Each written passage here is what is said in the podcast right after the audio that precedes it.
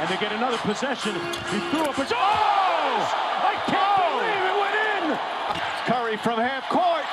Oh! He puts it in at the buzzer!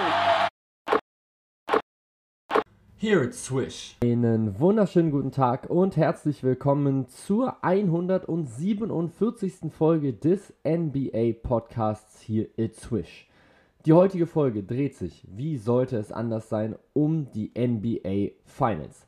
Und ja, einfach nur damit wir jetzt hier nochmal eine andere kompetente Meinung nochmal mit reinbekommen, in diesem Podcast habe ich mir den Steffen vom NBA Fan Podcast eingeladen. Steffen, zuerst mal, wie geht's dir und wie gefallen dir diese Finals bisher? Ja, mir geht's gut. Vielen Dank für deine Einladung. Immer wieder eine Ehre, hier bei dir zu sein. Bald bist du ja dann schon bei 150 Folgen angelangt. Da bin ich ja mal gespannt, was du dir da wieder einfallen lässt. Tolles da beim Jubiläum, dann 150 Folgen, bin ich schon mal gespannt. Ja, und die Finals, ich denke, wie alle NBA-Fans sind also fantastische Finals. Die Spiele sind jetzt nicht immer knapp bis zur letzten Sekunde, aber gerade so die X's und O's, die Taktik, die Strategien und ja, vor allem das Niveau der Spiele ist also wirklich unfassbar hoch, finde ich. Ja, absolut richtig, kann ich dir komplett zustimmen. Also auch bei beiden Teams muss man sagen, klar, man hat immer wieder sehr, sehr extreme Runs, aber eben auch sehr, sehr verteilt, finde ich. Also es wirkt unfassbar ausgeglichen. Beide Teams sind richtig, richtig stark, aber es ist eben jetzt nicht so ein Leistungsgefälle irgendwie so zu erkennen, sondern es geht einfach immer wieder hin und her und man kann auch einfach immer wieder Scoring von beiden Seiten mit erwarten. Man hat immer das Gefühl, das Spiel kann sehr, sehr schnell mit kippen und ich finde, das macht unfassbar viel einfach aus in diesen Finals. Ansonsten, was ist dir jetzt gerade bislang so aufgefallen in diesen Finals? Gibt es so ein paar Überraschungen, die dir jetzt gerade schon so direkt im Kopf jetzt gerade mit drin sind? Oder meinst du, nee, du hast es jetzt schon so in etwa erwartet, so wie es sich jetzt gerade darstellt? Ja, in etwa schon so. Natürlich jetzt nicht die einzelnen Spiele, da gab es ja immer sehr überraschende Verläufe. Da kommen wir ja, kommen wir ja sicher gleich noch dazu, zu den einzelnen Spielen. Aber ja, so insgesamt überrascht es mich ein bisschen doch, dass äh, es war natürlich klar, dass die Celtics eine mega starke Defense haben. Die Defense ist das Prunkstück des Teams. Aber das jetzt bei den Warriors wirklich, also man muss ja sagen, fast die gesamte Offense läuft eigentlich nur über Steph Curry. Ja, ist zwar natürlich ganz gut, wenn man dann Steph Curry hat, der die Offense trägt, aber also wirklich jedes Pick and Roll, jeder Spielzug eigentlich, das muss also wirklich von Steph Curry generiert werden. Das überrascht mich ein bisschen. Da hätte ich jetzt von anderen Spielern der Warriors, ein Pool, Clay Thompson, wie sie heißen, eigentlich ein bisschen mehr erwartet. Und da denke ich, das könnte vielleicht, bisher ist es ja noch kein Problem anscheinend für die Warriors, aber je länger die Serie geht, könnte das vielleicht äh, für, denke ich, zu einem kleinen Problem werden, dass das eine sehr, sehr große Last ist, selbst auf einem Ausnahmespieler wie Steph Curry. Ja, vor allem ist ja Steph Curry jetzt auch nicht mehr der Jüngste. Der hat jetzt ja auch schon, ich glaube, 33, 34 Jahre jetzt schon auf dem Buckel. Der Knöchel hat immer wieder so ein paar Probleme gehabt. Und natürlich ist er jetzt nicht der Spieler, der jetzt von seiner Athletik abhängig ist, aber so ein bisschen Schnelligkeit braucht er am Ende schon noch. Und gerade dann eben durch so eine Knöchel- oder Sprunggelenksverletzung kann sich dann natürlich leider auch sehr, sehr flott mal irgendwas mit einstellen. Ansonsten würde ich sagen, ohne dass wir jetzt großartig noch weiter so, jetzt sage ich mal so im Allgemeinen über die Finals reden, gehen wir doch jetzt gerade erstmal rein in Spiel 1. Genau. Wir haben einmal die Warriors zu Hause gehabt gegen die Boston Celtics und die Boston Celtics kommen direkt mal an und schlagen die Warriors mit einem 120 zu 108. Was mir dann natürlich direkt auffällt, wenn ich jetzt auf den Boxscore gucke, sind natürlich, dass drei Spiele über 20 Punkte sind, aber zwei davon nicht so die normalen Leute sind, sage ich mal, die das machen, sondern eben der Topscorer Al Horford mit 26 Punkten ja. und Derek White von der Bank mit 21. Wie hast du die Leistung von diesen beiden gesehen? Konnte man das so zumindest ein bisschen erwarten oder war das für dich eine sehr, sehr starke Überraschung, dass die jetzt beide direkt auswärts in Feindspiel Nummer 1 so stark abliefern, wie sie es getan haben? Hatte ich natürlich sofort alles schon vorher auf dem Zettel. Nein, das wäre natürlich gelogen. Also das ist natürlich in den Finals, wenn deine Roleplayer dir da solche Leistungen geben, das ist natürlich ganz, ganz fantastisch. Also ich meine, beide Spieler haben ja in den Runden vorher hier und da schon mal so Spiele eingestreut. Also besonders El Horford, der macht ja hier seinem Spitznamen als äh, der Dirk Nowitzki aus der Domrep äh, immer mehr äh, Ehre jetzt. Ja, also er hat ja schon einige Spiele krachen lassen, ne? aber dass er das direkt in den Finals macht, das war natürlich nicht zu erwarten. Und Derek White ja auch, der ist ja ist ja also nicht der allerbeste Schütze von draußen. Er kann ja immer wieder mal so ein bisschen heiß laufen, aber in der letzten Serie waren es ja die Heat auch, die ihn eigentlich immer völlig haben blank stehen lassen. Und dasselbe Konzept verfolgen die Warriors jetzt auch. Und da ist es ja eben auch sehr, sehr wechselhaft. Aber in dem Spiel gelang es eben Derek White das aufs Parkett zu zaubern, wie ja die gesamte äh, Boston Celtics Offense, die sind ja total explodiert. Das war ja eigentlich das Verrückte an Spiel 1. Das Spiel war ewig lange offen. Und dann denkt man, ja, die Celtics, wenn sie da so ein Spiel gewinnen, dann geht das über die Defense. Aber in dem Fall war es halt eher die Offense, die dann also total durchgedreht ist. Und da, ich glaube, es waren 40 Punkte oder was im, im vierten Quarter gemacht hat. Das war natürlich absolut überragend. Und das hilft dir natürlich dann auch, wenn du vorne immer triffst dann kann der Gegner natürlich nicht so aufs Tempo drücken und dann kannst du deine Defense hinten aufstellen und das, das im Verbund war dann, denke ich, der Schlüssel äh, für den Sieg in diesem ersten Spiel, neben der tollen Leistung dieser beiden Roleplayer. Ja, das sieht man natürlich auch wunderbar jetzt. Also die Warriors haben natürlich auch nur 16 Punkte natürlich nur gescored im letzten Viertel, was natürlich sehr, sehr wenig ist, aber es ist eben schon, wie du es gerade gesagt hast, wenn du erstmal in der Half-Court-Defense stehst und das hat, das konnten die Boston Celtics eben dann sehr, sehr oft machen, dann sind sie natürlich ein Team, was sehr, sehr schwer zu schlagen ist, was fast alles switchen kann, was mit jedem Matchup wirklich noch relativ zufrieden mit ist und was dann eben offensiv natürlich, wenn der Gegner auch wieder trifft, auch selber wieder in der Transition wieder was machen kann. Trotzdem muss man sagen, dass ähm, Jason Tatum in diesem Spiel natürlich nicht wirklich gut war, der nur 3 von 17 Würfe getroffen hat, nur einen, nur einen von 5 seiner Dreier. Aber was man sehr, sehr gut gesehen hat in diesem Spiel, finde ich, dass er eben jetzt in der Lage ist, das auch anzupassen. Dann hat er eben den Ball sehr, sehr gut bewegt, hat insgesamt 13 Assists geholt in diesem einen Spiel und ich finde, das ist einfach nochmal so ein Entwicklungsschritt, den er einfach nochmal genommen hat. Dass er jetzt eben merkt, okay, selbst wenn es bei mir jetzt nicht läuft, was meinen eigenen Wurf mit angeht, habe ich trotzdem immer noch die Aufmerksamkeit in der Verteidigung. Und dann werde ich jetzt eben zu einem Ballverteiler. Und ich finde, dasselbe gilt auch für Jalen Brown. Der hat jetzt in diesem Spiel zwar auch, wie gesagt, 24 Punkte nochmal mitgeholt, war also trotzdem auch im Scoring sehr, sehr gut, hat aber eben daneben auch nochmal 5 Assists nochmal mit eingestreut. Und ich finde, das ist eben unfassbar wichtig, dass eben deine Starspieler auch verstehen, wie ihr Spiel läuft und vor allem auch, wer heiß ist. So bewegt den Ball immer zu dem Spieler, der gerade einfach eine gute Serie hat. Du hast jetzt am Ende eben Marcus Smart, der 7 von 11 Würfe getroffen hat mit 4 von 7 Dreiern. Du hast Al Horford, der 6 von 8 Dreier getroffen hat. Derek White, der 5 von 8 getroffen hat. Und sogar ein Peyton Pritchard, der von der Bank auch nochmal 2 von 3 Dreier eingestreut hat. Das heißt also quasi alle anderen Spieler außer Jason Tatum und Jalen Brown haben einfach ihre Dreier gut getroffen. Und natürlich Rob Williams, der eben einfach keinen genommen hat, logischerweise. Und wenn du das dann einfach schaffst, den Ball so gut weiter zu bewegen, dann funktioniert das auch. Dann bekommst du am Ende gute Würfe mit raus und dann kannst du da einfach viel Offensive mit draus kreieren. Und ich muss sagen, nach diesem Spiel 1 dachte ich mir wieder, dass es für die Boston Celtics richtig, richtig gut einfach gelaufen ist. Du hast keine richtig gute Leistung von Jason Tatum gekriegt, zumindest nicht was seinen eigenen Wurf mit angeht, und konntest trotzdem dieses Spiel gewinnen, obwohl die Warriors einfach wieder ihr dominantes drittes Viertel mit hatten, weil du sie einfach im letzten Viertel richtig doll mit abgeschossen hattest.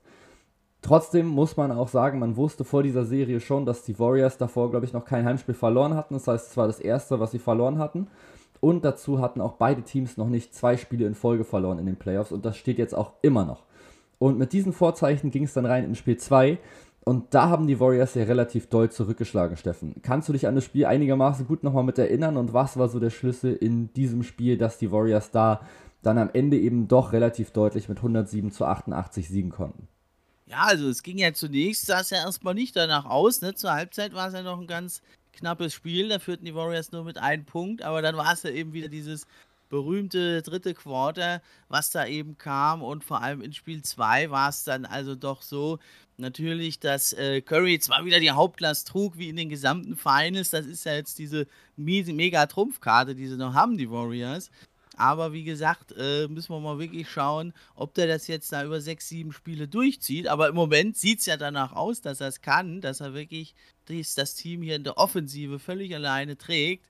Aber ja, in Spiel 2 war es ja dann eben Jordan Poole, der da seinen guten Tag hatte und mit 17 Punkten viel beitragen konnte, auch 5 von 9 Dreiern. Ja, sonst war er ja in der Serie immer wieder relativ schnell vom Parkett gespielt. Das ist halt Jordan Poole, ist ein super Angriffsspieler, aber defensiv ist er eine Zielscheibe und das haben ja diese Playoffs jetzt gezeigt wenn du halt so eine Zielscheibe hast auf dem Parkett, dann greift der Gegner das gnadenlos an.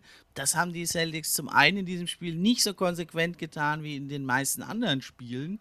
Und zum anderen konnte aber eben Jordan Poole, wenn du eben schon defensiv eine Zielscheibe bist, dann musst du offensiv ordentlich was raushauen. Und das hat er ja in dem Spiel geschafft. 6 von 14 aus dem Feld, 5 von 9 Dreier. Und aber eben auch einfach, dass er mal ein bisschen Druck dann genommen hat von Curry und da in dem Spiel mal 22 Minuten auf dem Feld war und Curry nur 32 Minuten letzten Endes gespielt hat. Das ist natürlich ganz, ganz wichtig. Und vor allem eben die Offense, die dringend benötigte Offense der Warriors, denn auch in dem Spiel 2, Wiggins 11 Punkte, Clay Thompson 11 Punkte, Looney 12, Draymond Green 9, also sie tun sich ganz, ganz schwer zu scoren und da ist halt jeder Punkt den jemand macht, der nicht Steph Curry heißt, ist ganz, ganz entscheidend. Das denke ich, wird jetzt auch im, im, weiteren Verlauf der Serie noch interessant sein, weil selbst ein Steph Curry nicht jedes Spiel 40 Punkte machen kann, wie jetzt im, im letzten Spiel. Nee, ist absolut richtig. Und dann muss man natürlich auch noch ganz klar sagen, dass bei den Boston Celtics dann für Jason Tatum es wieder wesentlich besser lief. Gerade eben ganz am Anfang. Ich glaube, er hat seine ersten fünf Dreier reingeworfen, alle. Am Ende steht er jetzt eben wieder bei 6 von 9, wieder bei 28 Punkten. Aber auch hier sieht man dann, danach fallen die Spieler ganz schön mit ab. Jalen Brown hat dann nochmal 17, allerdings eben auch 17 Würfe genommen, also nur 5 getroffen davon. Und dann nochmal ein Derek White mit 12. Und die restlichen Spieler haben einfach nur noch maximal 6 Punkte geholt. Und das ist dann natürlich einfach zu wenig Scoring, wenn du einfach dann nur drei Spieler hast, die quasi zweistellig sind. Mit einem, der natürlich sehr ordentlich gescored hat, in eben Jason Tatum, aber dann eben Al Horford, der im Spiel davor eben 26 aufgelegt hat, nur noch zwei in Marcus Smart, nur noch zwei in Rob Williams, zwei. Das ist dann eben einfach für die Starting Five gerade eben in der zweiten Hälfte einfach dann zu wenig mit gewesen. Das heißt also, wir haben dann natürlich wieder quasi dann die andere Seite natürlich dann nochmal gesehen, wie das dann eben ist, wenn die Rollenspieler nicht so wirklich gut funktionieren und dann halt wirklich nur die Stars irgendwie so ein bisschen laufen, dann kann es natürlich auch wieder genau in diese Richtung wieder mit abdriften. Genau, ja. Ansonsten, was, was auch ganz entscheidend ja. ist, sorry, ja, da wollte ich noch kurz reingehen, das habe ich schon vor der Serie gesagt bei mir im NBA Fan Podcast, das ist nämlich die Celtics, wenn die die Serie gewinnen wollen, die sollten das Rebound-Duell für sich entscheiden und das Freiwurf-Duell und das ist ja bisher überhaupt nicht der Fall, also in Spiel 1 nicht, in Spiel 2 auch nicht, ne? da sind es 43 zu 42 Rebounds, haben sie einen mehr geholt, die Celtics, aber Freiwürfe haben sogar die Warriors mehr geholt. Und das war eigentlich bis zu den Finals eine ganz große Schwäche der Warriors. Die sind ja einfach nicht so athletisch, nicht so groß. Ja, und da ist es eigentlich schwieriger, Freiwürfe zu ziehen. Und das war ja die große Stärke der Celtics. Da muss man sagen, außer Spiel 3 da haben die Celtics deutlich mehr Rebounds geholt und auch Freiwürfe, aber in Spiel 4 sah es ja genau andersrum aus. Und das ist also etwas, was doch ein Stück weit überraschend ist, weil die Celtics ja das deutlich athletischere und aber auch größere Team sind. Wie erklärst du dir das, dass die es nicht schaffen, diese zwei Schlüsselduelle, Freiwürfe und Rebounds für sich zu entscheiden?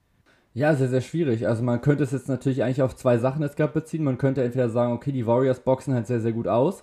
Oder auf der anderen Seite, was ich mir tatsächlich eher nochmal mit vorstellen kann, ist, dass die Celtics vielleicht gar nicht so extrem nach Offensiv-Rebounds hinterhergehen, weil sie unbedingt die Transition der Warriors mitstoppen wollen. Mhm. Denn da muss man ganz klar sagen, das, ist, das sieht man einfach immer wieder, wenn die Warriors in Transition kommen, dann sind das eben einfach unfassbar schnelle Punkte, die sich die Celtics eigentlich nicht erlauben können.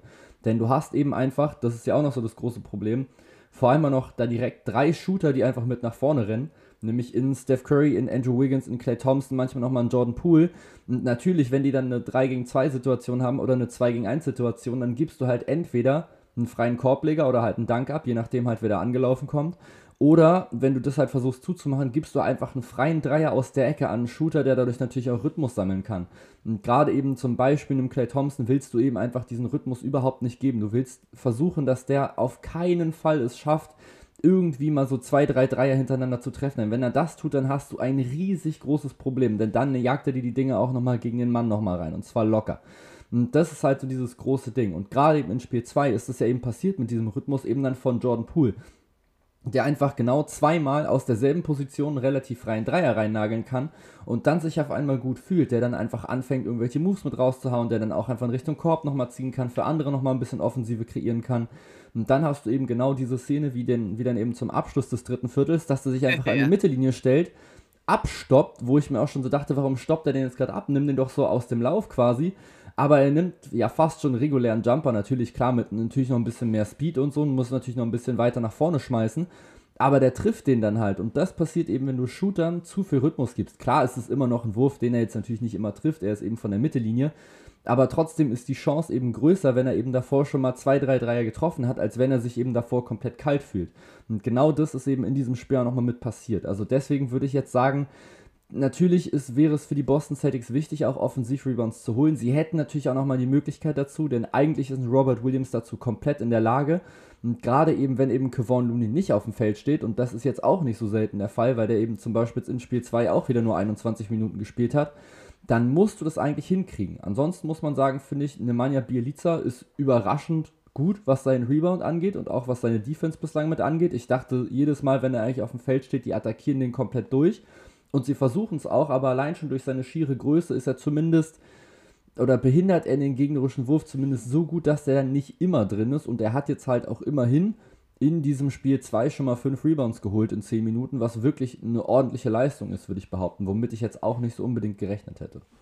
Nee, also da hast du völlig recht. In Spiel 4 war es ja ähnlich. Da haben sie auch immer wieder den Bielica attackiert, was ich auch nicht verstanden habe. Ich meine, klar, den kannst du auch mal attackieren, aber da hatte man eigentlich wesentlich bessere Matchups. Wenn halt ein Steph Curry oder ein Pool rumläuft, dann würde ich ja erstmal die versuchen zu attackieren. Schon alleine, um die halt zu zermürben, vor allem Steph Curry. Das ist ja so das Rezept eben der Warriors. Der macht das ja durchaus gut in der Defense. Ne? Das wollen wir ihm gar nicht absprechen. Ich würde sogar sagen, wir sehen hier einen Peak-Defense. Äh, Steph Curry. Also es ist nicht so, dass er, dass er da nichts taugt, ne? Aber wenn man halt die richtigen Spieler ihn angreifen, dann, dann äh, kann man ihn da natürlich überwinden und zum anderen kann man ihm natürlich ein bisschen zermürben. Bisher hat es aber also überhaupt nicht geklappt. Er spielt da un, unbeeindruckt hier sein, sein Spiel runter. Also absolut sensationell. Aber ich habe noch mal eine andere Frage an dich, weil vor den Finals hätte man ja gedacht, okay, also Steph Curry ist natürlich der beste Spieler der Finals oder zumindest der Warriors, das ist klar.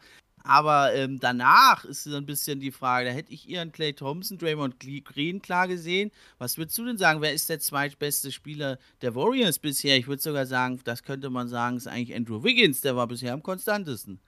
Ich denke, das muss man sogar so sagen. Und zwar jetzt nicht nur aufgrund seiner Offensive, wo er auch, finde ich, relativ gut teilweise mit ab abliefert. Natürlich auch wieder sehr, sehr schwankend, so wie Andrew Wiggins das halt eben manchmal so macht. Du hast einfach so das Gefühl, manchmal ist er einfach nicht so aggressiv, wie er sein könnte. Trotzdem, wenn man das jetzt nochmal so vergleicht mit dem, was er eben offensiv leistet, plus dann nochmal in der Defense, muss man hier, glaube ich, ganz klar Andrew Wiggins nehmen. Ich finde, das sieht man jetzt auch allein schon so ein bisschen an den Wurfquoten, jetzt gerade so von den gesamten Spielern.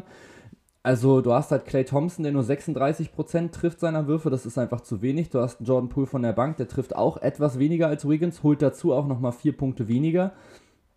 Und dann finde ich, musst du eigentlich einen Andrew Wiggins schon mit reinbringen. Also klar, jetzt so 16,5 Punkte, 8,5 Rebounds klingt jetzt erstmal nicht so richtig überragend, aber man muss trotzdem, wie gesagt, ganz klar festhalten, er ist defensiv unfassbar aktiv und er hat jetzt eben vor allem in seinem letzten Spiel jetzt, ich glaube, auch 15 Rebounds am Ende, glaube ich, nochmal gehabt auf dem Konto. Also der hat trotzdem nochmal eine unfassbar wichtige Hasselrolle nochmal mitgespielt.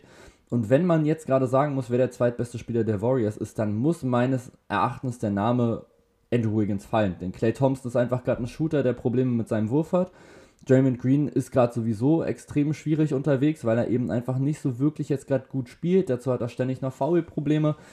Das ist alles jetzt gerade relativ kompliziert. Und wie gesagt, Jordan Poole haben, hatten wir auch jetzt gerade schon angerissen, hatte natürlich dieses eine Spiel, wo er überragend war, aber auch sonst hatte er relativ große Probleme. Und Andrew Wiggins ist dann tatsächlich wirklich der Spieler, dem man am meisten nochmal mit vertrauen kann aktuell jetzt gerade, womit man, wie gesagt, vor der Serie eigentlich nicht so krass hätte rechnen können. Ja, und er ist einer der wenigen, der wirklich auch mal zum Korb cutten kann und dann dagegen die großen Celtics auch gut abschließen kann. Ne? Also du musst da auch mal so ein bisschen mischen, weil sonst ist wirklich fast die gesamte Warriors äh, Offense ist eigentlich nur Dreier. Ich meine, es ist natürlich ganz gut, wenn man da einen Steph Curry hat, aber ja, es ist ein bisschen äh, schwierig, nur mit Dreiern irgendwie so eine, da zu vier Siegen zu kommen, ne? weil sonst von, von, äh, von Looney, von Draymond Green, da kommt einfach nicht viel da kann auch einfach nicht viel kommen gegen diese historisch gute Celtics Offense und dann sind also selbst diese jetzt nur in Anführungszeichen 17 Punkte von Clay Thompson und nur 34 Prozent ist jetzt natürlich nicht gut, aber ist auch nicht katastrophal für so eine harte, intensive Finals-Serie, da geht das schon, ne? aber man äh, sucht einfach händeringend da noch nach Outlets, ja, weil sonst ist es Steph Curry, muss alles alleine machen, raffinierter kreieren, seine Dreier, seine Flow, da kann er ja alles, ne, aber das wird, denke ich, wirklich sehr, sehr interessant und gerade also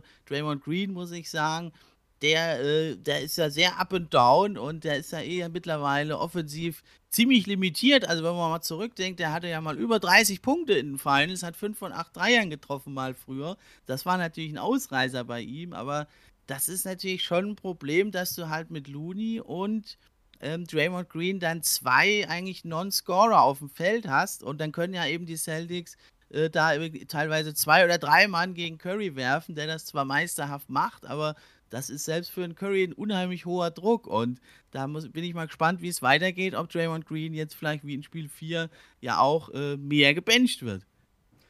Ja, ich meine, man hat es ja dann auch schon gesehen zum Start des, des, vierten Spiels, dass dann eben auf einmal nicht mehr ein Kevon Looney auf dem Platz stand, sondern eben Otto Porter Jr. Da hat man eben auch schon ganz klar gesehen, das ist einfach nochmal eine Anpassung. Otto Porter Jr. hat bisher in der Serie 7 von 11 seiner Dreier getroffen. Und das ist dann eben nochmal so ein Ding. Dann hast du zumindest nochmal einen, wenn dann eben Kevon Looney schon nicht das Feld auseinanderzieht und dann halt auch nicht so wirklich aktiv ist, ja, dann ziehst du ihn halt erstmal raus. Dann versuchst du ihn einfach von der Bank irgendwie nochmal mit reinzubringen. Und erst wenn die Celtics halt dann wirklich merken, okay, dann holen wir jetzt hier einfach alle Rebounds, ja, dann schmeißt du ihn halt wieder mit rein, einfach nur um nochmal ein bisschen Größe mit reinzukriegen. Aber genau das ist es eben. Er scoret halt super wenig und dann ist er halt auch nicht in der Lage, das Feld irgendwie mit auseinanderzuziehen. Und wenn jetzt ein Draymond Green halt das genauso macht, dann hast du halt natürlich immer noch drei Spieler, die verdammt gut werfen können. Ob das jetzt ein Steph, ein Clay und ein Wiggins sind oder ein Steph, Clay und ein Pool oder wer auch immer, ist jetzt ja erstmal egal. Trotzdem wird dann natürlich der Raum für Drives dann verdammt eng. Und es ist eben so, wie du sagst, du kannst ja nicht nur Dreier werfen, du musst ja auch irgendwann mal in Richtung Korb ziehen, denn ansonsten schmeißt sich der Gegner einfach sowas von nah an dich ran und dann wird selbst für einen Steph Curry sehr, sehr unangenehm, wenn er dann irgendwie dann direkt ab der Mittellinie schon komplett eng von einem Marcus Smart verteidigt wird. Das stelle ich mir auch super anstrengend vor. Und dementsprechend, ja, muss jetzt eben Steve Kerr da jetzt gerade Lösungen jetzt gerade für finden. Also entweder Draymond Green muss jetzt wieder anfangen, seine alte Offensivform zumindest jetzt so leicht jetzt gerade mal wieder zu finden, dass er zumindest mal mit so ein paar Dunks mal mit abschließt oder einfach mal über ein paar Fakes bei Handoffs äh, etc. vielleicht arbeitet und dann eben versucht, diesen Ball weiterzuleiten. Denn was die Warriors immer sehr, sehr gut konnten, das war einfach so diese Überzahlsituation schaffen. Wenn du ein Pick and Roll hast zwischen Steph Curry und Draymond Green und Steph Curry Draymond Green den Ball gibt, dass dann der Center unter den Korb rotiert und dann alley kriegt. Dieses Play habe ich so unfassbar oft schon gesehen wie sie dann einfach diese 3 gegen 2 oder diese 3 gegen 3 Situation in eine 2 gegen 1 Situation verwandeln, quasi unter dem Korb. Und dann gab es eben immer Punkte. Und wenn das dann verteidigt wurde, dann wanderte der Ball eben nach außen auf einen freien Shooter. Und das gab es eben mega oft. Und ich habe so das Gefühl, das ist bei den Warriors jetzt gerade gar nicht mehr so richtig jetzt gerade mit drin, sondern es ist immer ein hohes Pick and Roll, meistens jetzt eben gegen den, also gegen den Gegenspieler von Al Horford oder eben von Robert Williams, dann eben für Steph Curry und dann halt einfach mal so ein bisschen Isolation, dann mal gucken, wie er da irgendwie vorbeikommt, einen Dreier nimmt oder irgendjemand andere nochmal mit einsetzen kann. Und das ist eben genau das, was du eben gerade schon angerissen hast. Steph Curry muss das jetzt eben in sieben Spielen komplett leisten. Und er hat es jetzt eben in vier schon getan. Und das Ding ist, du hast jetzt noch eine Best of Three Serie. Du hast jetzt noch drei Spiele übrig, du musst zwei davon gewinnen. Und Steph Curry hat jetzt bislang wirklich unfassbare Leistungen abgerufen in diesen Finals. Der war jetzt bislang noch in, in keinem Spiel war der jetzt irgendwie schwach unterwegs. Er trifft 50% seiner Würfe, 49% mhm. seiner Dreier. Und ich frage mich wirklich, ob er das über sieben Spiele komplett auf diesem Level genau mit dieser Effizienz durchziehen kann. Er hat natürlich den Skill dazu, aber was ist, wenn der jetzt eine Offenheit hat? Dann wirst du dieses Spiel verlieren gegen die Boston Celtics. Und dann stehst du wenn es jetzt das Spiel 5 jetzt gerade zum Beispiel ist, mit dem Rücken zur Wand, weil du dann eben die letzten zwei Spiele auf jeden Fall gewinnen musst. Spiel 6 dann erstmal direkt in Boston, Spiel 7 wieder zu Hause. Das wird unfassbar schwierig. Und genau deswegen habe ich halt trotzdem noch so, noch so ein bisschen Angst noch mit um die Warriors, dass wenn Steph eben nicht liefert, dass dann eben die Möglichkeiten fehlen, dieses Scoring, was dann eben fehlt, wieder auszugleichen. Nee, das können sie auch nicht. Also es sei denn dann doch ein Clay Thompson packt nochmal die Gala-Form aus. Also in Spiel 3, da hat er ja zwar trotz, dass sie das mit 116 zu 100 verloren haben, da hatte ja aber Clay Thompson sein bestes Spiel bisher mit 25 Punkten. Auch ziemlich effektiv. Da wirkte er auf mich auch viel frischer und äh, ist zock hier und da mal zum Korb. Hat dann letzten Endes nicht gereicht zum Sieg, aber das ist nochmal vielleicht so ein, so ein Hoffnungspunkt, ne? weil man ja sagen muss, äh, Spiel 3, das war ja also sozusagen, würde ich sagen, der Tiefpunkt also von Draymond Green, der hat ja nur zwei Punkte gemacht, äh, wurde noch ejected dann. Hinterher hat sich seine Frau noch beschwert, dass die Fans äh, Fuck you Draymond schreien. Äh, gut, kann man jetzt drüber streiten, ob das sein muss oder ob man da was anderes singt, ne? aber gerade äh, eben der also permanent Trash Talk macht, alle beleidigt, und eigentlich bisher in jedem Spiel meiner Meinung nach hätte ejected werden müssen. Und äh, der darf einfach faulen da und Leute beschimpfen, aber dann hinterher sich hinstellen. Wie findest du das? Ja, ich meine, er zieht es halt einfach auf sich, ne? Ich meine, klar, man muss jetzt vielleicht nicht irgendwie anfangen, jetzt gerade Spieler jetzt gerade zu beleidigen, jetzt gerade mit in der Halle, auch jetzt gerade über Chance nicht. Aber er ist ja, halt einfach schon. So, ne? also. Ja, aber er ist halt einfach schon ein Spieler, der das halt provoziert. Ne? Ich meine, er, er, er geilt sich ja irgendwie vielleicht auch so ein bisschen mit daran auf oder so. Ich weiß es nicht genau, aber er, er meint ja auch, er hat damit gerechnet, als er da hingekommen ist. Aber ich finde, wenn du sowas dann halt machst, wenn du schon alles provozierst, dann musst du auf jeden Fall auf dem Platz Leistungen zeigen. Und das ist halt jetzt gerade so dieses große Ding. Ich glaube, Draymond Green lässt sich dann davon trotzdem irgendwie nochmal mit zu viel ablenken von seinem ganzen Rumgetrash-Talke und Rumgetackle da auf dem Platz. Also das gab ja wirklich jetzt gerade auch schon Szenen, wie er da irgendwie beim Freiwurf wie Jason Tatum einmal komplett abräumt oder so, wirklich einfach wie schon fast so ein NFL-Linebacker oder so, den wirklich komplett aus dem Weg schmeißt. Und das geht natürlich nicht. Das ist dann, das wirkt dann eben so, als möchte er jetzt unbedingt jetzt gerade den Gegner mit provozieren, aber sich deswegen irgendwie nicht mehr richtig auf sein Spiel konzentrieren. Und das ist natürlich ein Riesenfaktor für die Warriors, denn die Warriors brauchen eigentlich einen Draymond Green, der es auch eben schafft, mal ein bisschen Ballhandling aus Steph Currys Händen zu nehmen und der natürlich vor allem auch die Defense nochmal mit organisiert. Und wenn der eben aber direkt schon wieder in Foulproblemen ist und dann eben sich auch von solchen Dingern abliefern oder ablenken lässt, dann ist das eben so, dass er, ihn, dass er dann eben gebencht werden muss. Und das war für mich auch die einzig richtige Möglichkeit, die Steve Kerr da hatte. Und ich fand es wirklich krass, dass er es einfach so gemacht hat, dass er gesagt hat, nee, sorry, ich bench dich jetzt. Aber jetzt im Nachhinein haben sie dieses Spiel einfach für sich entschieden und also Spiel 4 und ich glaube, da muss man ganz klar sagen, Props an Steve Kerr, dass er das eben getan hat, dass er gesagt hat, nee, ist mir jetzt gerade egal, was du jetzt gerade für einen Namen hast, ob du jetzt All-Star bist, wie lange du jetzt schon hier bist. Deine Leistungen in den Finals sind einfach nicht gut und dann setze ich dich jetzt einfach auf die Bank. Ja, das war echt der Move. Also ich muss ja sagen, nachdem die Celtics jetzt 2-1 hochgingen, dann haben sie das Heimspiel in Spiel 4, habe ich gedacht, die haben so ein bisschen die, die Warriors entschlüsselt, ne? aber weit gefehlt. Äh, die haben ja dann wirklich machtvoll zurückgeschlagen, 107 zu 97 sich das geholt, das Spiel. Und natürlich war es vor allem also Steph Curry, der da seine Gala-Leistung abgeliefert hat. Vielleicht sogar sein bestes Spiel überhaupt in den Finals.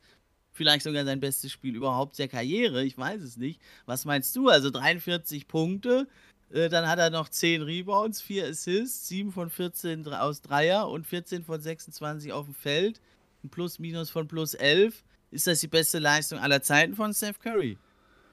Oh, finde ich schwierig. Also er hatte natürlich jetzt auch schon Spiele, wo er halt auch schon 12 Dreier reingenagelt hat, etc. Wenn es jetzt natürlich darum geht, ja eben, weil, wollte ich jetzt gerade sagen, wenn es natürlich jetzt gerade darum geht, welche Wichtigkeit jetzt gerade dieses Spiel hatte und wie du in dieses Spiel mit reingehst, muss man glaube ich schon drüber diskutieren. Ich meine, du bist halt 1 zu 2 hinten in den Finals, du liegst zurück, du bist in Boston, wo die wirklich auch eine richtig gute Heimserie auch nochmal mit gestartet haben. Der Mann knallt einfach mal 43 Punkte, 10 Rebounds und eben diese 4 Assists nochmal mit raus und ist eben vor allem unfassbar effizient noch unterwegs.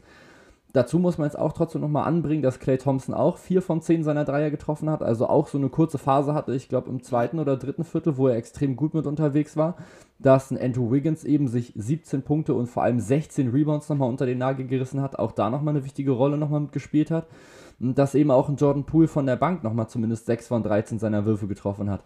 Also da hat schon für die Golden State Warriors relativ viel offensiv schon mit funktioniert. Und genau das und genau so war es ja zum Beispiel bei den Celtics auch nochmal in Spiel 3. Darauf will ich nämlich auch nochmal ganz kurz zurückkommen, denn es war nämlich, glaube ich, die erste Leistung seit 1984 oder das erste Mal, dass drei Spieler in einem Team mindestens 20 Punkte, 5 Rebounds und 5 Assists auflegen. Ah, ja, genau, Nämlich Jason Tatum, Jalen Brown und Marcus Smart mit 26, 6 und 9, 27, 9 und 5 und 24, 7 und 5 von Marcus Smart. Und das ist natürlich so ein Ding, da hattest du ja auch gerade noch kurz noch drüber geredet, dass Steph Curry und Clay Thompson da gut unterwegs waren und auch Andrew Wiggins auch in Spiel 3 18 Punkte noch, noch mal mitgeholt hat. Wenn du natürlich dann aber defensiv sowas zulässt, dass dir einfach drei Spieler 77 Punkte einschenken, dann reicht es halt trotzdem einfach nicht, selbst wenn du offensiv immerhin 100 Punkte machst. Und das ist eben nochmal genau so ein Ding. Du musst eigentlich, wenn du 100 Punkte scorest gegen die Celtics, musst du dieses Spiel eigentlich für sich entscheiden. Und das haben sie einfach in diesem Spiel einfach nicht getan. Und du hast jetzt jedes Mal, wenn du die Celtics unter 100 Punkte gehalten hast, hast du dieses Spiel gewonnen. Also die zwei Mal, die du es halt eben geschafft hast. Nämlich 107 zu 88 und 107 zu 97. Und genau in diesen Spielen hätten ja 100 Punkte auch schon mit ausgereicht. Wenn du halt aber defensiv wie in Spiel 1 120 oder eben in Spiel 3 116 kassierst, dann wirst du gegen die Celtics nicht gewinnen. Du musst versuchen, dass du die möglichst oft stoppst und dann eben das tun, was die Warriors verdammt gut können, nämlich laufen. In der Transition laufen ist unfassbar gut. Das ja. haben sie jetzt bislang richtig, richtig gut hinbekommen. Und ja, jetzt im letzten Spiel haben es dann eben vor allem auch, vor allem auch die Warriors mal geschafft, dann auch im letzten Viertel nochmal gut unterwegs zu sein, haben das letzte Viertel mit 28 zu 19 nochmal mit gewonnen. Ich kann mir durchaus vorstellen, dass da auch schon so ein bisschen Nervenflattern auch schon wieder mit losging. Es ging ja wieder relativ ausgeglichen rein in, in, in Viertel Nummer 4. Und da sahen ja die Celtics in den ersten drei Spielen wesentlich besser aus. Jetzt hier konnten es die Warriors endlich mal so ein bisschen ja, über die Zeit kriegen, sage ich mal. Konnten sich da nochmal in Führung setzen, beziehungsweise konnten die Führung von einem dann eben auf, am Ende nochmal 10 Punkte mit ausbauen. Und das war natürlich aufgrund der Leistung von Steph Curry. Ja, hast du echt viel Gutes schon angesprochen. Ne? Also bei den Celtics ist es ja eh so ein, so ein Achterbahnritt, ne? Rollercoaster Ride. Da die spielen teilweise sagenhaft gut und dann treffen sie gar nichts mehr, äh, minutenlang. Also das zieht sich ja schon durch die ganzen Playoffs. Das war ja schon in der Serie gegen die Heat und gegen die Bucks, waren sie eigentlich in jedem Spiel auch immer lange in Führung. Und dann hinten raus die Late Game Execution ein Problem. Ja, der Celtics, die zwar auch schon viele Spiele auf dem Buckel haben, aber halt noch nicht so erfahren sind wie manche andere Playoff-Teams. Ne? Und dann ist es aber, hast du ja völlig richtig gesagt, diese Gala-Leistung eben von Steph Curry. Da muss ich sagen, klar, der ist immer mal in der Lage, da so ein Spiel zu machen. Da kannst du dann auch im Endeffekt nichts mehr machen, wenn der einfach jeden Wurf trifft. Aber was mich doch etwas überrascht ist, dass man doch sehr viel mit, mit Drop-Coverage eigentlich äh, gegen ihn spielt. Und wenn man dann switcht, äh, die Celtics müssen ja gar nicht so viel switchen wie andere Teams, aber wenn man dann halt doch mal switchen muss, dann äh, versucht man ja oft mit einer Drop-Coverage das zu machen. Das wundert mich ein bisschen, warum man da nicht versucht, mehr Druck, äh, Doppels und Triples zu schicken eigentlich auf Curry. Meinst du, das äh, ist einfach so, das wollen sie nicht? Oder meinst du, das heben sie sich noch auf vielleicht jetzt Spiel für Spiel 5? Ich weiß nicht, ob jetzt Aufheben in den Finals jetzt so das cleverste mit, dass ich meine, du musst ja, irgendwann musst du ja mal was bringen.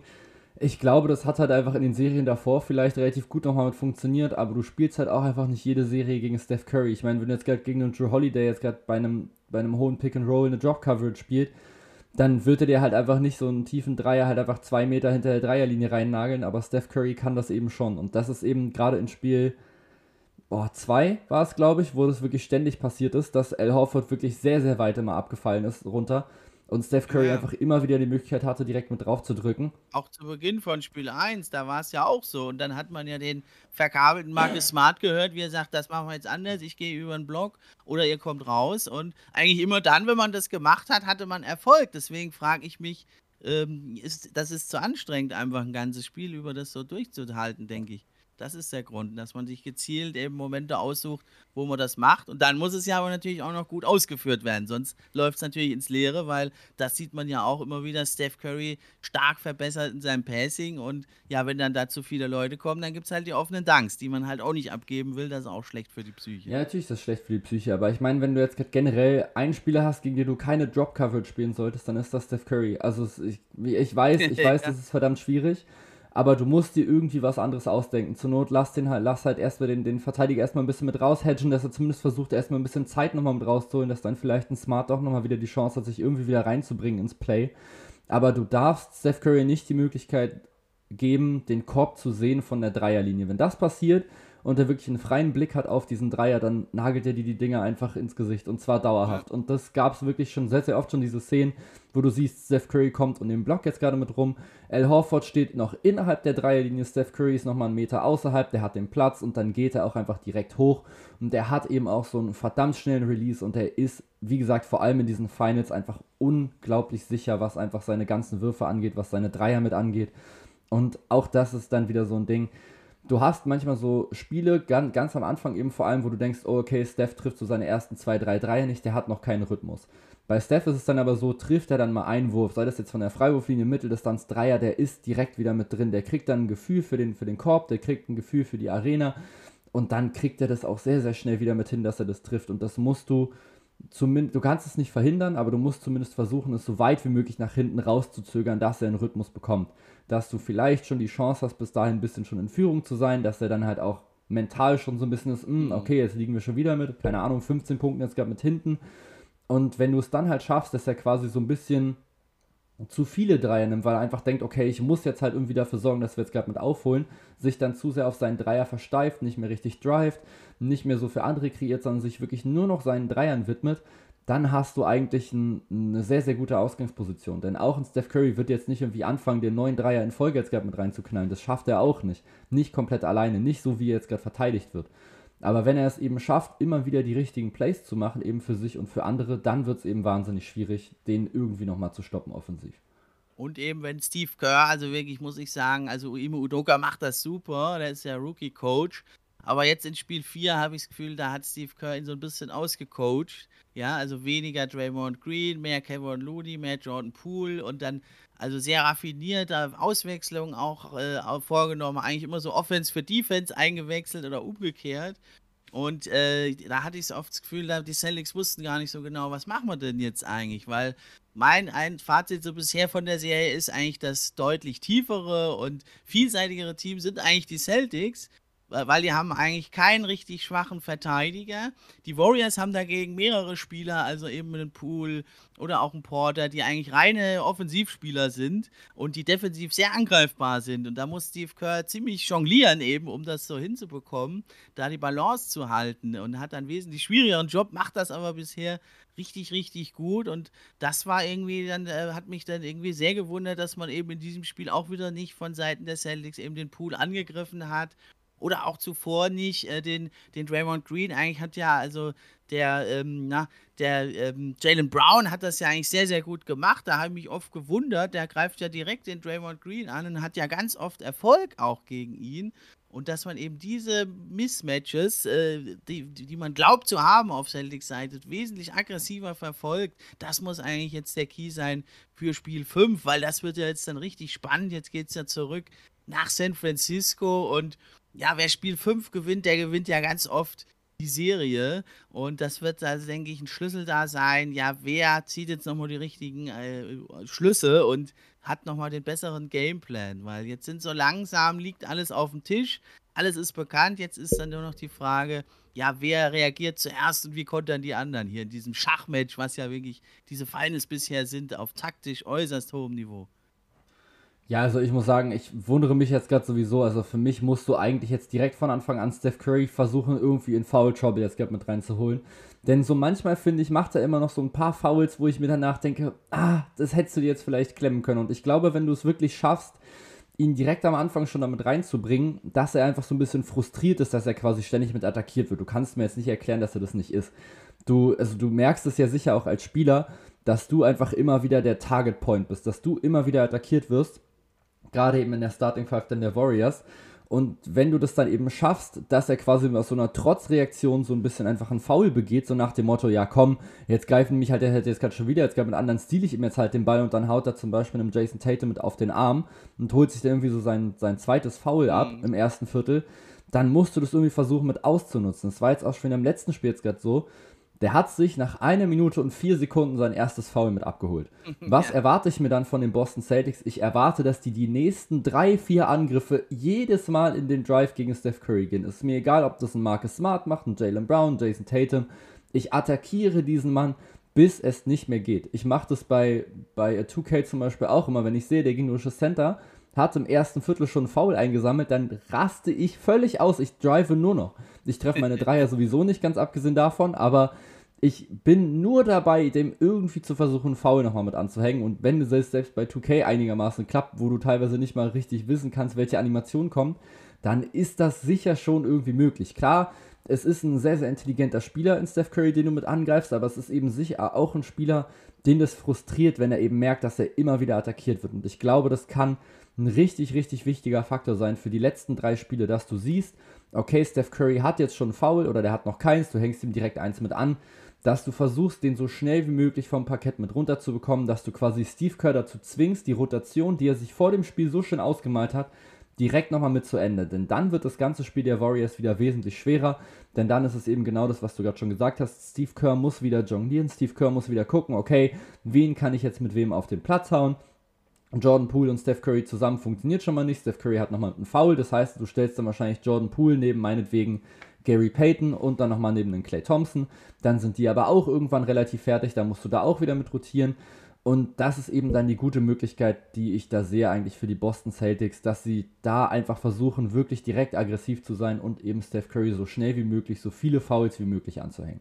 Ja, also es ist, wie du sagst bisher, ne, es ist eine Mischung aus beiden. Also zum einen, ne, dass sie das nicht äh, aggressiv genug äh, durchziehen können. Also sie verwickeln ihn ja eigentlich permanent in Pick and Rolls, aber ja, ziehen es vielleicht nicht aggressiv genug durch, die Celtics. Und zum anderen ist es aber doch auch Curry, der ja jedes Mal irgendwie schnell frühe Fouls kriegt, wie du sagtest, aber der es dann irgendwie schafft, halt trotzdem auf dem, auf Court zu bleiben, der dann im Zweifel halt lieber wegbleibt und mal die zwei Punkte abgibt oder sich halt auf seine Mitspieler verlässt. Der ist ja auch ein ganz guter Kommunikator geworden in der Defense jetzt, ja, aber das denke ich wird der Schlüssel sein. Du musst Curry einfach stoppen und ja, man sieht so ein bisschen an Jason Tatum, der ja noch nicht so eine gute Serie spielt bisher, vielleicht kommt es noch. Immer wieder fasst er sich ja auch mal an die Schulter und bei ihm war es ja gerade in den ersten Spielen, da ist er nicht aggressiv genug zum Korb gegangen, hat immer nur die Fouls haben wollen und das sehen halt die Refs und in den Finals kriegst du eh nicht so ganz schnell die Fouls gepfiffen und da muss man sagen, da muss mehr kommen von Jason Tatum. Er spielt jetzt nicht schlecht, aber man hatte doch eigentlich vor der Serie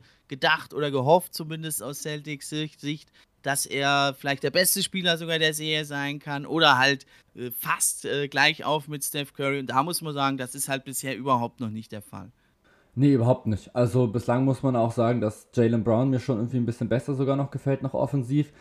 Ob das jetzt an der Verletzung liegt, kann ich jetzt natürlich nicht sagen. Es war schon ziemlich dolle. Ich glaube, gerade in Spiel 2 war das oder sowas bei der ersten Aktion direkt, wo er Freiwürfe ja. bekommt, dass er sich dann erstmal direkt richtig die Schulter ausschüttelt und wirklich dann einfach sich schon 30 Sekunden schon Zeit nimmt, um sich irgendwie wieder so ein bisschen mit auszulockern, was so die Schulter mit angeht. Und das ist natürlich kein wirklich gutes Zeichen. Andererseits muss man auch ganz klar wieder festhalten, trifft er halt einfach 45% seiner Dreier in dieser Serie. Also er trifft quasi aus dem Feld nur 34 aber eben 45% seiner Dreier und das zeigt eben schon, was eben in dieser Serie jetzt gerade bisher für ihn funktioniert hat, nämlich einfach die Würfe von draußen. Er holt sich schon sehr, sehr oft diese Switches ran mit Steph Curry, aber ich finde, die Warriors lösen das auch schon ziemlich gut, dass sie dann teilweise auch noch mit dem Ballbesitz dann hatcht Steph Curry einmal kurz nach vorne, einer hilft, die meistens Andrew Wiggins oder ähnliches und dann schieben sie Steph Curry sehr, sehr schnell wieder zum anderen Gegenspieler. Meistens zum Beispiel so in Richtung Derrick White, wenn sie das schaffen weil der dann eben, was so den Drive angeht, halt nicht so der allergefährlichste ist, jetzt auch nicht so der krasseste Shooter, auch wenn er bislang in den Finals wirklich gut trifft. Aber das ist dann eben so ein Matchup, so das kannst du halt aus Steph Curry Sicht schon nochmal ganz gut nochmal mitnehmen. Er ist, glaube ich, in etwa gleich groß wie Derrick White, würde ich jetzt gerade behaupten, vielleicht ein kleines bisschen kleiner. Aber jetzt nicht so viel, dass Derrick White jetzt einfach alles über ihn drüber werfen oder ihn jetzt mit seiner ganzen Kraft in die Zone jetzt gerade drücken könnte. Generell wollte ich jetzt trotzdem noch mal ganz kurz sagen, das heißt natürlich jetzt gerade nicht, dass du jetzt jedes Mal jetzt gerade versuchen sollst, so James Harden mäßig gegen Steph Curry irgendwie jetzt gerade zu agieren und jetzt jedes Mal ihm jetzt gerade irgendeinen Foul jetzt gerade mit anzuhängen. Aber wenn du halt die Möglichkeit hast, gegen ihn zu driven und er dann vielleicht sich dazu hinreißen lässt, einmal irgendwie versuch, zu versuchen, auf den Ball drauf zu schlagen, dann kannst du das eben nutzen. Und das meine ich einfach, versuch einfach häufiger gegen ihn zu driven und ihn quasi zu provozieren, selber das Foul zu begehen. Fouls anhängen klingt jetzt immer so ein bisschen schwierig, da gibt es ja auch immer noch so diese bekannten Moves, so diesen Kevin Durant-Wischer jetzt gerade zum Beispiel, jetzt gerade so dieses James Harden von unten einhaken, was die Refs jetzt aber mittlerweile schon sehr, sehr gut durchschaut haben, wie ich finde. Aber ich glaube schon, dass es auf jeden Fall möglich ist, Steph Curry, wenn du es jetzt wirklich drauf anlegst, schon zumindest zu provozieren, dass er sich dazu hinreißen lässt. Ja, es ist halt genau diese Situation. Also die Warriors bieten eigentlich etliche Angriffspunkte. Die Celtics haben eigentlich mehr Flexibilität, würde ich sagen. Aber eben der Steph Curry, der ist hier der absolute X-Faktor. Das macht es so schwer, die, die, den Ausgang der Serie vorherzusagen. Was denkst du denn? Wer holt sich Spiel 5 und wer holt sich die Serie jetzt am Ende? Ja, die große Frage, finde ich, die, ich mir jetzt, die man jetzt halt beantworten muss, ist, wie wichtig wiegt eben jetzt gerade der Heimvorteil und vor allem ist jetzt mal ein Team in der Lage, zwei Spiele in Folge zu gewinnen. Denn wenn das eben nicht der Fall ist, dann machen sie jetzt einfach die Boston Celtics, weil die jetzt natürlich dann dementsprechend jetzt einfach das nächste Spiel jetzt gerade holen, also Spiel 5. Spiel 6 können sie dann halt meinetwegen wieder verlieren, dann holen sie sich halt dann wieder Spiel 7. Das heißt, da haben sie quasi den Vorteil, dass sie das erste Spiel nochmal mit gewonnen haben. Ich muss aber zugeben, ich habe vor der Serie, ähm, vor allem auch noch, weil ich da einen Gast hatte, der gesagt hat, Boston Celtics in 7 und ich dann mir gedacht habe, komm, dann hältst jetzt mal gegen, sage ich Warriors in 7.